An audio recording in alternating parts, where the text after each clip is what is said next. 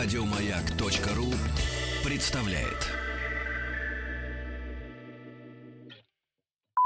Совместный проект радиостанции «Маяк» и телеканала «Россия. Культура».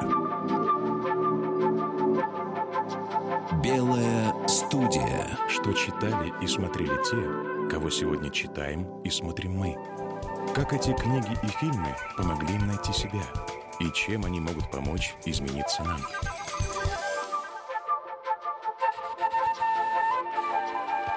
Сегодня в «Белой студии» художник, которому всегда интересны эмоции и чувства. Режиссер, открывший новую эстетику на театральной сцене, создавший спектакли, которые стали событием театральной жизни. «М. Баттерфляй», «Служанки», «Царская охота» и другие.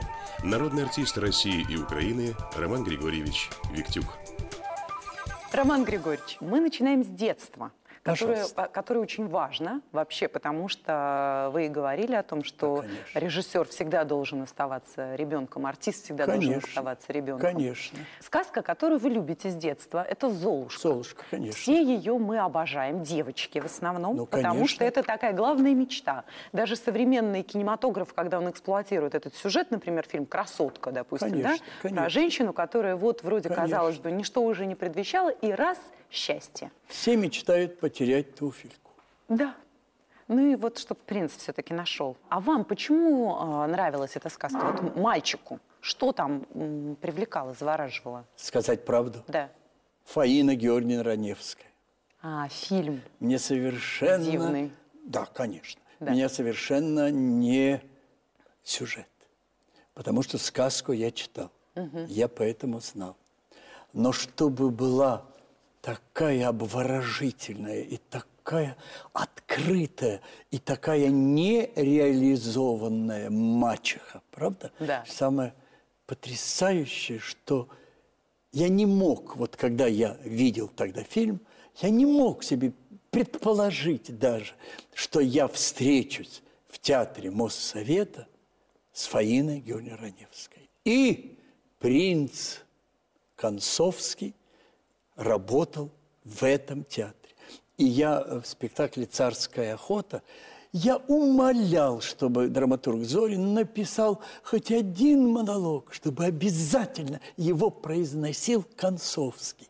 Я ему не сказал, что это специально написано, потому что вы, то как он вот играет эту первую сцену с Золушкой, какая в голосе есть энергетическая, такая посыл любви и такое ожидание любви. И то, как он движется на этой полянке среди этого, в, в нем что-то фантастическое. Стойте! Стойте! Стойте! Стойте! Я не знаю. Я, может быть, сошел с ума. Это не вы пели сейчас здесь, в лесу.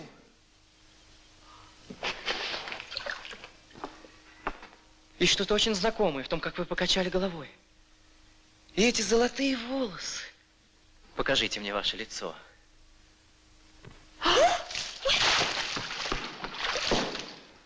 Где вы? Где вы? Если злой волшебник околдовал вас, я убью его! Если вы бедный, незнатная девушка, я только обрадуюсь этому.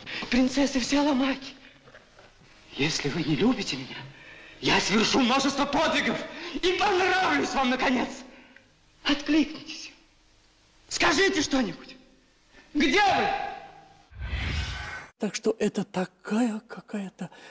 Вот то, что первый раз тебя в детстве вот дает тебе какое-то ощущение пространства, мира, космоса, угу. что это никуда не исчезает, все есть, все возвращается. Только уметь раствориться в этом. Понимаешь, а Львов, вот где это я все видел, э, это город пяти европейских дорог, архитектура, это музыка в камне. И вообще там что-то такое намоленное есть и радостью, и бедой, что этот город только кричит – впитывай тоже это, помни это. Это не может пройти мимо тебя, если ты предан.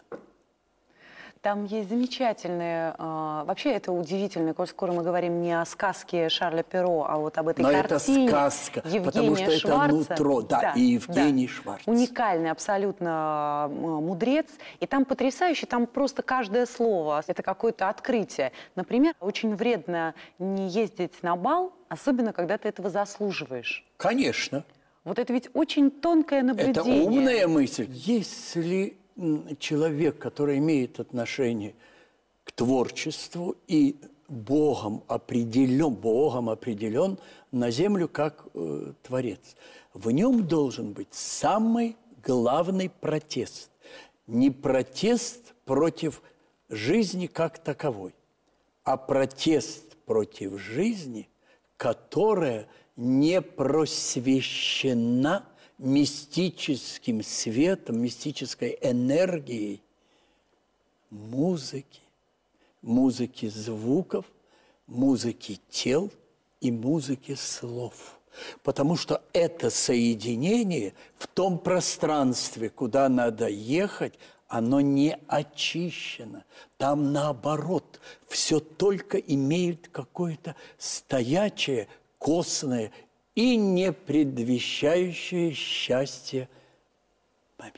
Хотя там и вино, и шампанское, и вожди, То есть, если музыка. ты как бы не, не едешь на этот бал, то и не надо. То есть, если... И не надо. Я думаю, что, понимаешь, когда появляется фея, то тогда она берет Золушку за талию, и она ее переносит в это пространство. И ощущение феи – в Золушке постоянно, она не одна. И фея направляет ее к принцу.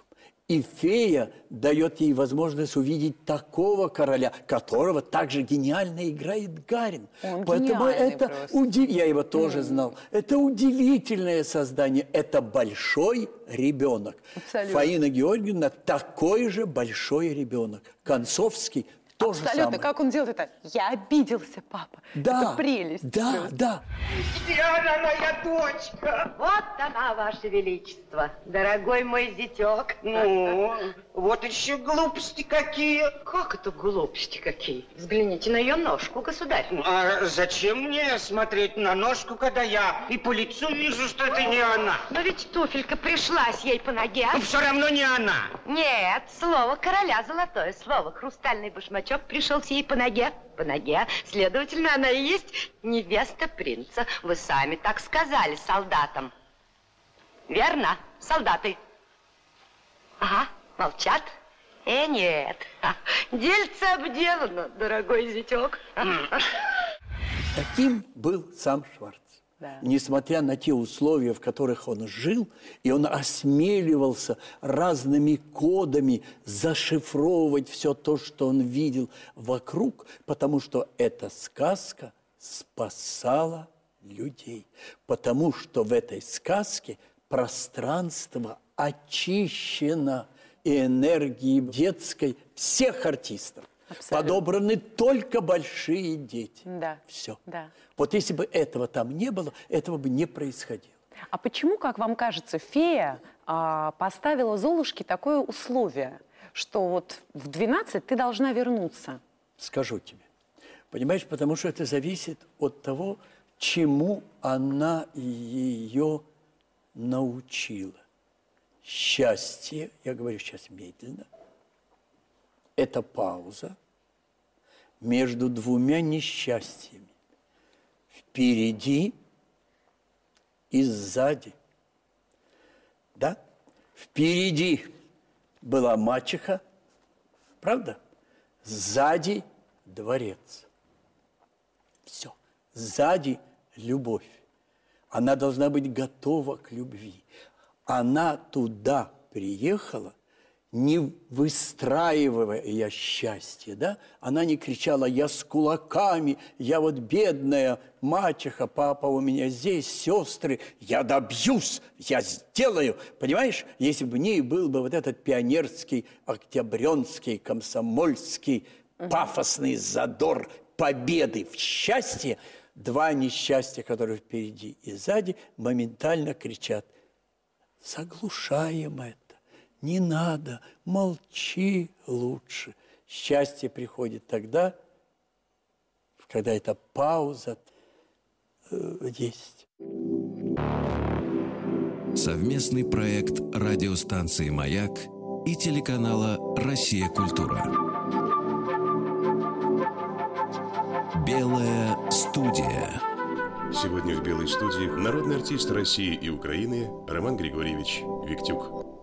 А пребывать вот в этом пространстве э, между несчастьями, да, если да. вот так определять счастье, в этом пространстве пребывать можно э, долго? И что для этого надо? Думать об этом нельзя, потому что если ты себе говоришь, это уже долго, идет уже раздражение, срабатывает ум, все, и ты вступаешь на совершенно другую дорожку. Ты уже должна ждать, а ты не должна ждать.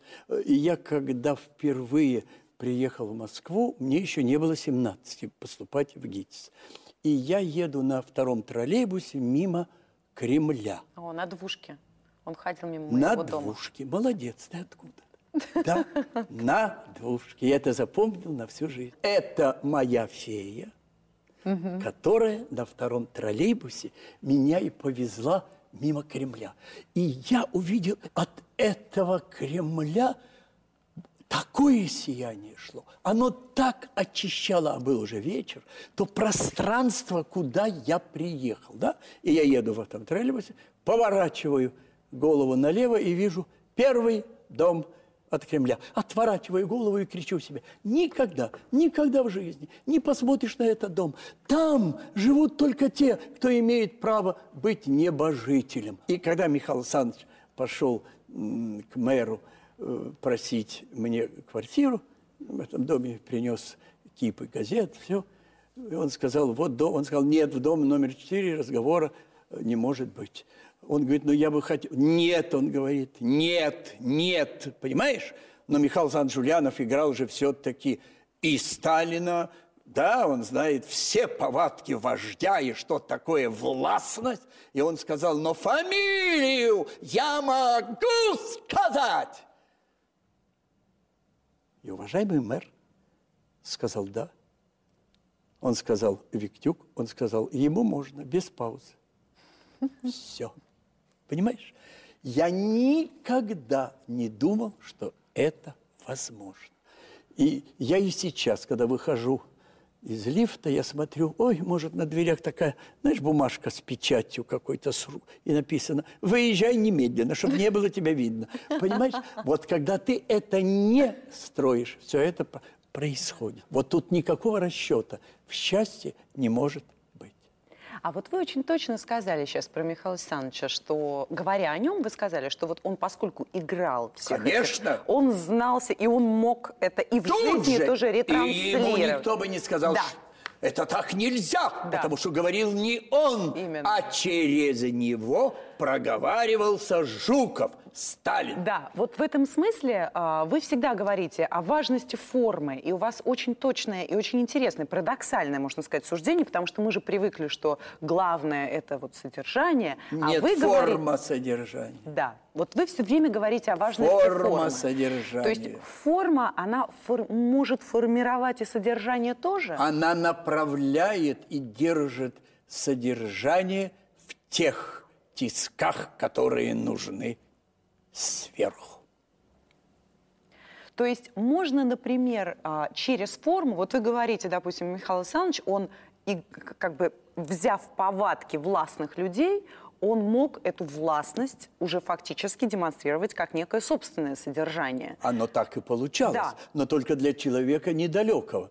А когда умный, то сразу говорит, как он роль играет этого, что я видел, ну, председателя хотя бы, правда? Да. Потому что там тоже есть эта хватка, да, когда он переходит на мат, и моментально режиссер дает крик птиц, потому что все птицы взлетают в небо, а не на землю. Ваши спектакли, вот если взять «Служанки», например, да, ну, которые просто это был взрыв, именно в силу того, говори, что, говори. что там а, телу была дана роль, э, к которой мы совершенно не привыкли вообще. Совершенно. Мы боялись, мы кричали, что его нет. Абсолютно. И Тела вдруг, нет. И вдруг тело в главной роли. И тело, которое в молчании говорит гораздо больше, нежели слово. Вот а, почему так получается? Вот Марта Грэм, например, великая, она сказала, что тело никогда не лжет. Правильно. Вот. Ой, скажи еще раз. Тело никогда не лжет. Стопроцентная правда. И если вот человек думает, что его счастье будет в том, что он научится врать и телом, никогда ничего не получится. Тело мстит. Тогда какая-то часть не функционирует моментально. Нет гармонии в теле. Сразу. Совместный проект радиостанции «Маяк» и телеканала «Россия. Культура». Белая студия. Сегодня в «Белой студии» народный артист России и Украины Роман Григорьевич Виктюк. А вот когда человек проходит, вот, например, Дмитрий Певцов, он говорил о том, что он, э, репетируя у вас, да. себя абсолютно заново... Это была его первая роль. Да с Аллой Это было на Таганке, Демидовой. Федора, Марина Цветаева и Алла Сергеевна Демидова, которая блистательно ощущала вот эту музыку букв, тела и слов. Вот когда человек проходит через участие, допустим, в вашем спектакле, да, то есть вот учится телом выражать смысл, это его сознание, да, тоже меняет? Категорически потому что тогда самое главное – это те вибрации и энергия вибраций всего человека. И если человек очищен, тогда тело вибрирует, мысль вибрирует, и сознание подчиняется вот этой великой медитации космоса и Вселенной. Все идет оттуда, и все сюда приходит к нам. Если этого ощущения, это другой способ и обучения артиста, и существование на сцене. А вот участь телом, выражать какую-то эмоцию, вот возвращаясь к тому, что мы говорили даже про а, Михаила Александровича, человек или, например, в служанках, когда они преображаются в свою госпожу. Да. Человек, который преображается во что-то, он в какой-то степени принимает содержание этого человека тоже? Нет. В этом же есть тайна, почему и Жан Жане хотел, чтобы эти роли играли только мужчина. Вот это, кстати, вопрос, который я хотела да, вам задать. Потому что мужчина может нырнуть в женские заводи, не испугаться, принять на себя ту тайну, которая внутри, вынырнуть и передать это на досках в пространстве. Его нутро не задевается совершенно.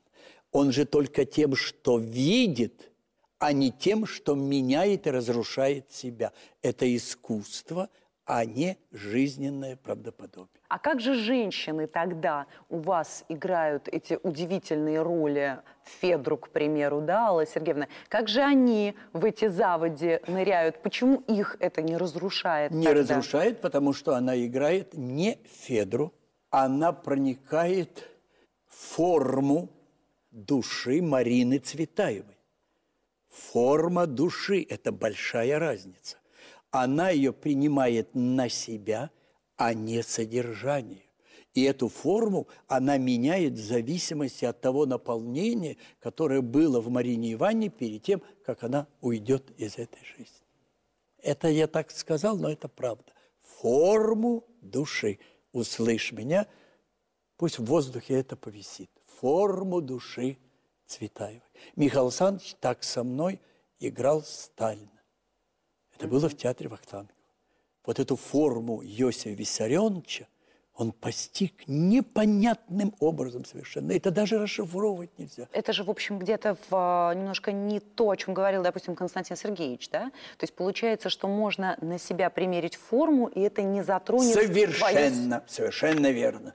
Знаешь, я обожаю, когда, например, Сережа Маковецкий да, замечательно, там со мной сыграл, по-моему, 7 и 8 главных ролей.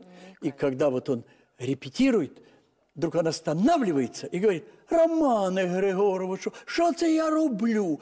Ми ж не домовлялись, так це ой, який я дурний. Я говорю, Сереженька, нет, ты все сделал так, потому что я тебе направил мысль, ты ее услышал и делаешь. Не ты, а ты идешь за моим этим импульсом, за моей энергетикой.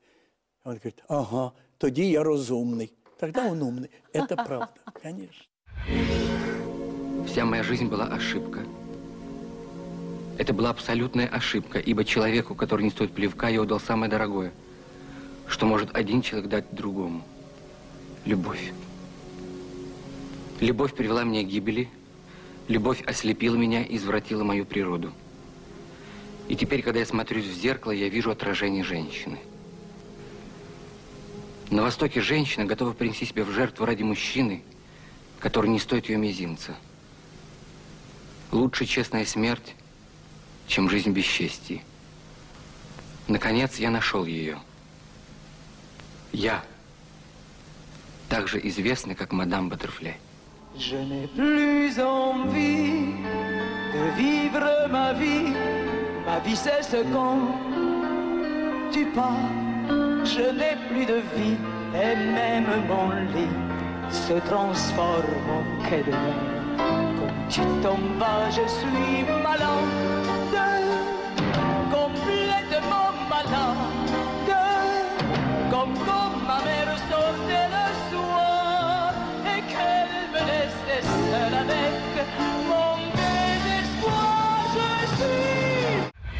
Я хотела у вас узнать про Льва Новикова. Вот такое впечатление, что он на лице рисовал вот именно внутреннее какое-то Форму содержание. души и артиста, Да. и персонажа. Лева был гений. Я не боюсь этого слова. Он вот по- есть этот факт, его факт воли к возвышенному. Он жил только этим, ничем другим. Его остановить было нельзя. Или хочешь воли к красоте. Все слова подойдут, и все неправда. Но воля, но воля туда – это Левка Новиков. Он сейчас слышит нас. А вот воля к красоте, вот вы это тоже сейчас точно сформулировали. Вот, Любокрасие. Это мое любимое слово, Как? которое я сам себе придумал. Как называется? Любокрасие. Любокрасие. Прекра- Любовь к красоте. Да. Любокрасие. А, вот фильм «Смерть в Венеции». Там тоже э, есть элемент грима как раз. Э, очень такой он, казалось бы, это просто эпизод, но Ну, вот это когда- такое конечно. преображение героя. когда, Конечно, а, конечно. Когда в парикмахерской все лицо ему меняют, да, и потом черная слеза, Которая когда у он него умеет, ну, по ну. щеке. понимаешь? Да. Все. Это человек, который всю жизнь, как раз он великий музыкант, да, он всю жизнь ищет красоту и вот этот Малер. смысл. Густав да. Малер. И вот эта музыка Вот Малера, у меня на часах он, видишь, вот Кто Густав? Малер здесь. Да вы что? Да. Вот а, «Смерть Венеции», говоря про красоту и про э, любокрасие, да?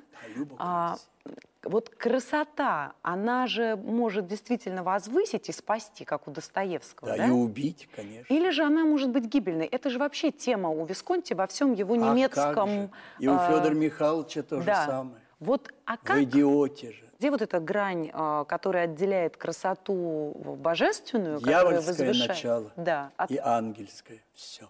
А- Другого нет. А где эта грань? Вот Тадзио, да, в э, «Смерти Венеции», это, это ш- Ангел. Он посланник оттуда. И поэтому замечательно сделал в финале, когда он уходит в воду и растворяется. Он э, по библейской структуре тогда у Висконти, он перевозчик душ в другой мир. Он не убийца, нет. Он помогает, что этот малер не может жить в этом мире. Здесь ему нет места. И здесь ему тут счастья искать не надо. Ему надо сейчас вместе с ним уйти туда. Все. И раствориться там. Это не бред, это правда. Это Висконти в это верил. И он так умер. А вот этот монолог Ашенбаха, да, вот, ну, композитора, Да. о том, что он всю жизнь считал, что красота музыка, да, то, чему он служил, требует огромного труда. И вдруг он видит в этом мальчике а, Но это же и написал Пушкин, прости меня, когда о Моцарте и Салье. Это все же написано. Да. Понимаешь, потому что кажется, что Моцарт, который мальчишка, хулиган под столом лежит, балуется, кричит, и он мог в это время, в 4 года, уже сочинить музыку, которая опередила все. Он слышал это оттуда и во снах, и в живой реальности. Так вот, это должно быть трудно в таком случае вообще служить искусству, или это должно Конечно. даваться легко? Нет, легко То есть, если не нет этой быть. легкости, э, то это... Легкость приходит тогда, когда ты входишь в тот коридор, который ведет к гармонии. А найти коридор самое сложное. Ну, то есть Моцарт искал коридор, получается, прежде чем он ему стало в нем легко. жил все время. Да. Нет. Да, но Ему он не не надо было вот. искать. Он оттуда, из этого коридора пришел. Так вот, получается, что, получается, что Поэтому человек, ему который... было легко.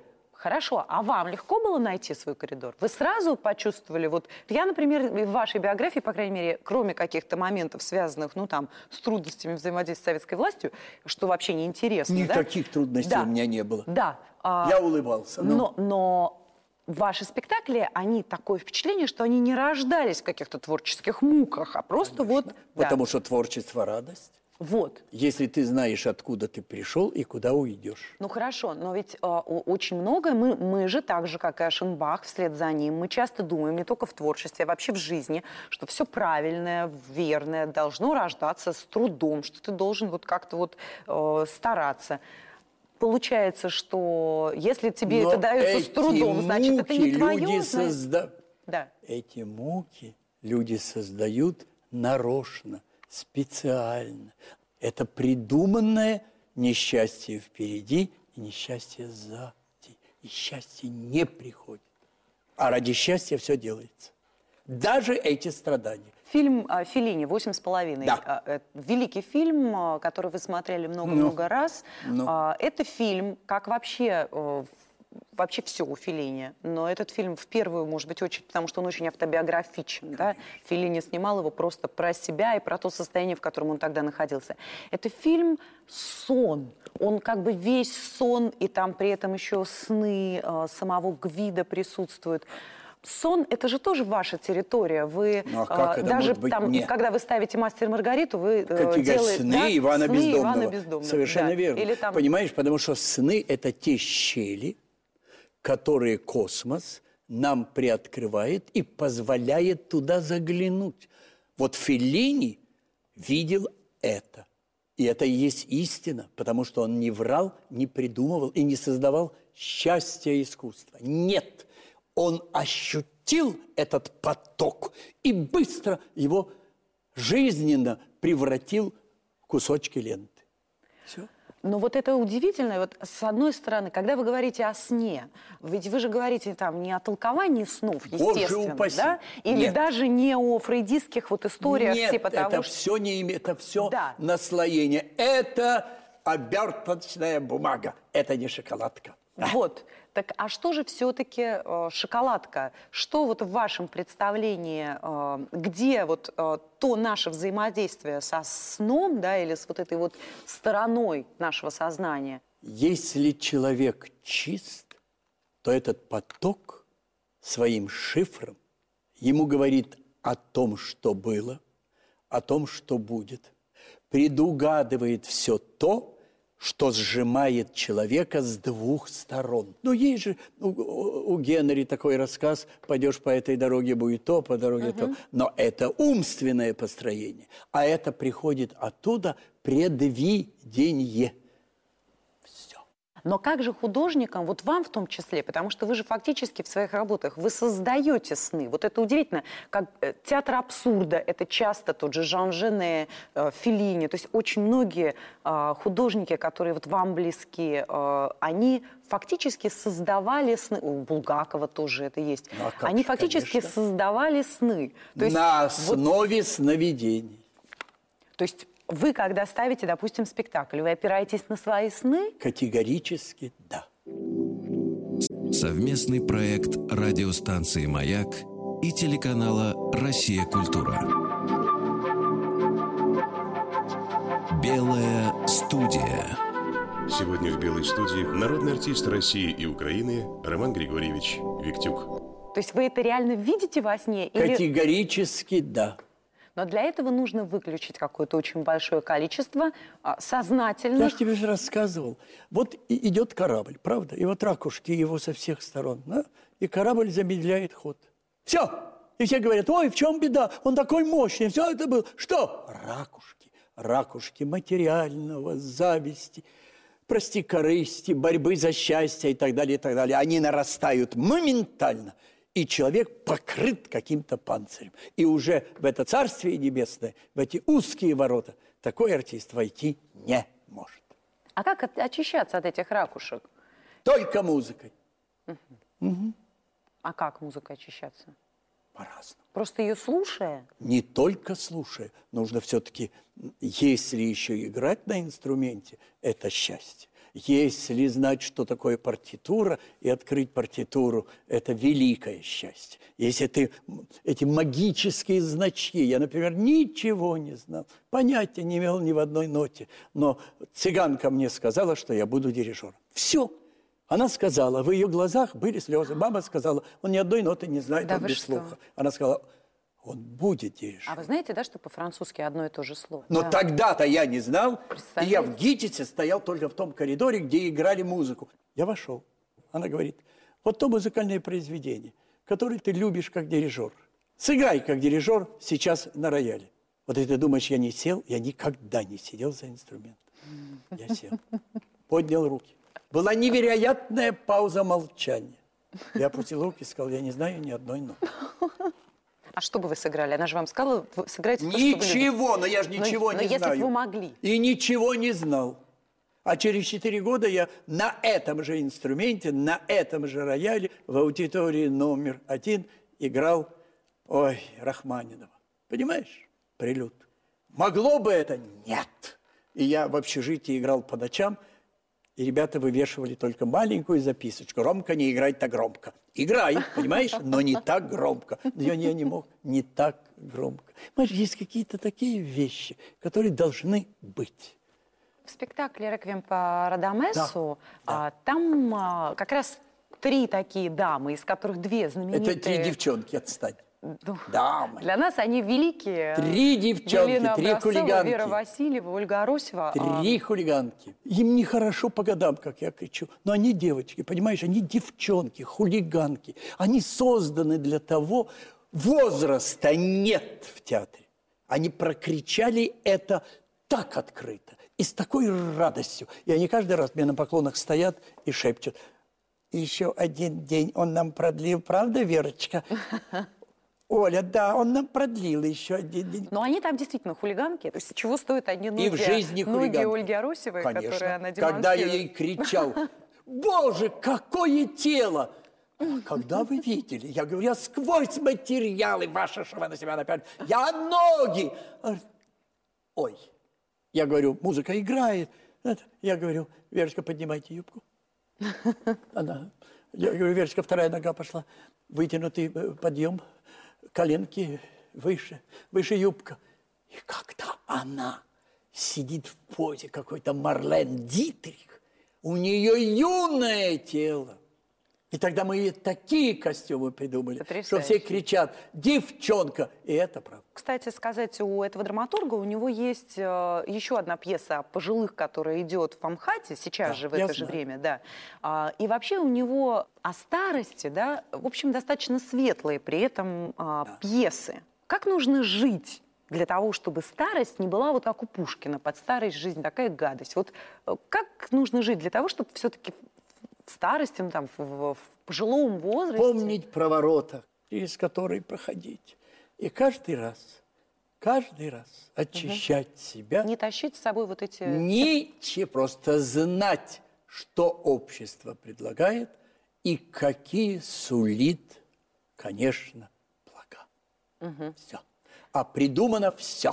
Самое да. страшное было в том, что они человеку, который погибал, не протянули руку, и его да. не спасли. И это у них на всю жизнь осталось. Это есть существо, прости, шоу-бизнес. Они так скрывают это, так этими бумажками блестящими они замотаны, и лицо, и глаза, и душа, и сердце. Все, никто догадаться не может, они только вдвоем знают и видели, что они свидетели того, что они человеку не помогли. А это великий был певец. Мы нарочно даем уникального тенора Корелли, угу. фантастического совершенно. Так уже давно никто не поет. Да? У него такое все. Вот такой был мальчишка в 19 лет. А он не ответил. А у вас там потрясающая музыка звучит. Вот и, это все настоящее. И много. Вы получаете да. прямо удовольствие. Вы любите оперу? Я не только, и я умираю, вот понимаешь, ее... потому что эта музыка очищает души тех, кто приходит в этот театр, в это пространство. Ну вот вы же обожаете оперу, но вы как-то сказали, что вы родились, собственно, да, ну, Верди, Верди меня травята, конечно. позвал сюда, ну, конечно. к нам. А... Когда 7 месяцев я так бился, когда мама приходила в оперу, я так хотел в этот мир прийти, и она уходила три раза с увертюры. Вот. И, да. а, но вы как-то сказали, что вы э, еще как-то что-то должно случиться, или вы должны как-то созреть для того, чтобы поставить оперу, например. Только в финале потому что благодарность Верди должен быть последний спектакль, который ты поставишь. Тогда ты спокойно можешь сказать одно слово. Занавес. Я заплачу и уйду домой. Все. Я думаю, что в этом молчании, поверь, есть твоя и моя правда. И это величайшая точка. И нужно призывать людей научиться молчать. Поверь. Совместный проект радиостанции «Маяк» и телеканала «Россия. Культура». Белая студия. Еще больше подкастов на радиомаяк.ру.